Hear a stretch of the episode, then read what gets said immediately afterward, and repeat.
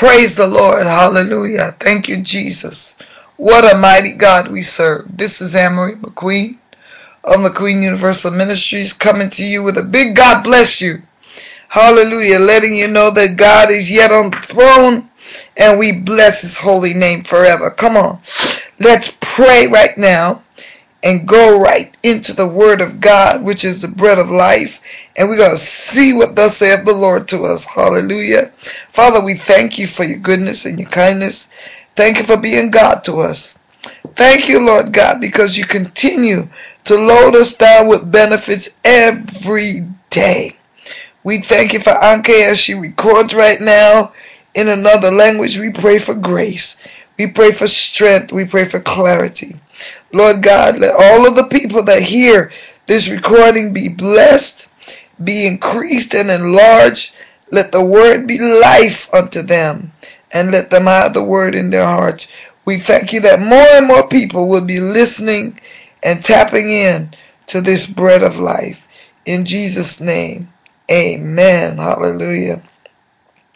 Thank God. Last week, we began to talk about Psalms 150 and everything that had breath praise the Lord and the fact that we were his sanctuary. and I told you that um, something happened to me that was very negative and not good news. And I was just so unhappy with it. I was angry about it. I, I didn't, oh my goodness, it was not good. And uh, I was on my way driving home. And I had about 30 minutes in my car. And, you know, the Lord blessed me with a solution on the way home before I even got home. Uh, but the interesting thing was that I made a decision to praise the Lord. I made a decision to first of all pray. The same thing I tell you to do, I did it myself. I don't want to be preaching to you and then be a castaway like Paul said. After I preach to others, I myself be, become a, a castaway. And he said he beat his body into subjection. And that scripture is perfect for us today with this what I'm talking about praising because I want you to know that I did not feel like praising the Lord. It it wasn't a feeling thing. And last week we also read that everything that had breath breath ought to praise the Lord, not just some. And so if we're going to praise the Lord, we have to praise him whether we feel like praising him or not. Whether a great thing is happening to us or not. One of the scriptures that I'd like us to look at, another scripture, uh, this time is Psalm 66. And I was just in awe when I read this particular portion of scripture. It really spoke to my heart. In Psalm 66, beginning at verse number 13, the Bible says, I will go into the house with burnt offerings. Remember, I told you last time, we are the sanctuary, we are the temple. He's talking about you, he's talking about me. We have become the temple and the sanctuary of the living God. He's living on the inside of us. Thank you, Lord Jesus. And we need to take that in stride and begin to understand that and give glory to God for that. Remember last week we read we giving glory in the house. Which house? This house this house of God, this body of God. Let me read it. It said, I will go into thy house with burnt offerings. And when I think of burnt offerings, I'm thinking how in the Old Testament they would go into the temple and, and, and offer sacrifice, sacrificial offerings unto the Lord. Well, today we don't go in the same way that we went in back then. And I'm thinking personally that as our temple is the is is the living house of God. We are a living, breathing organism.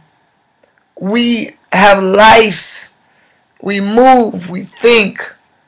We are the body of Christ. We are a body. Then we ought to praise the Lord and give God the glory.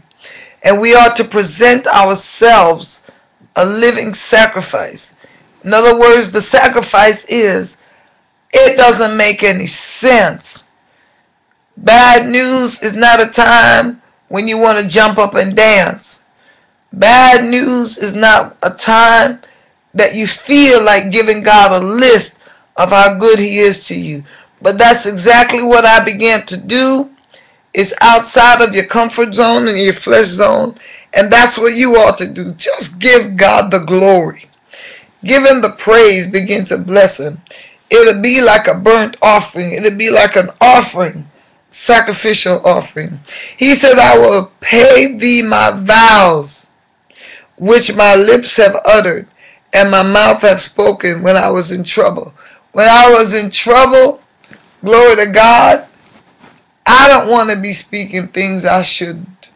And if I do make a vow, I want to make sure I keep that vow. Glory to God. If I utter it to the Lord, I want to be obedient to it. He says, I will offer unto thee burnt sacrifices of fatlings with the increase of rams. Hallelujah. I will offer bullocks upon with goats. He's telling all the things he's going to offer God in the sanctuary. Then he said, Come and hear all ye that fear the Lord, and I will declare what he has done for my soul. Oh, hallelujah. Oh, thank you, Jesus. You got to bless him with your mouth. Bless him with your tongue. Declare unto others what God has done for you. Declare unto others how God has set you free, how God has provided. Don't let it be a secret. Tell somebody, hallelujah, Give him public glory and public praise. Thank you, Jesus. As you do that, let God be glorified. Thank you, Jesus. Always let God be glorified. But look at this awesome, powerful portion of scripture. He said, I'm going to declare what he's done for me. He's been good to me. He's been help to me. He's been there for me. God is there all of the time. We bless his holy name. I tell you, I'm encouraging you to praise the Lord. Whether you feel like it or not, it's a seed. It's a seed. When you praise him, it's a seed. And when you plant it, it will grow. And I thank God for the seeds that are growing in the ground of praise. Annmarie McQueen, McQueen Universal Ministries. God bless you.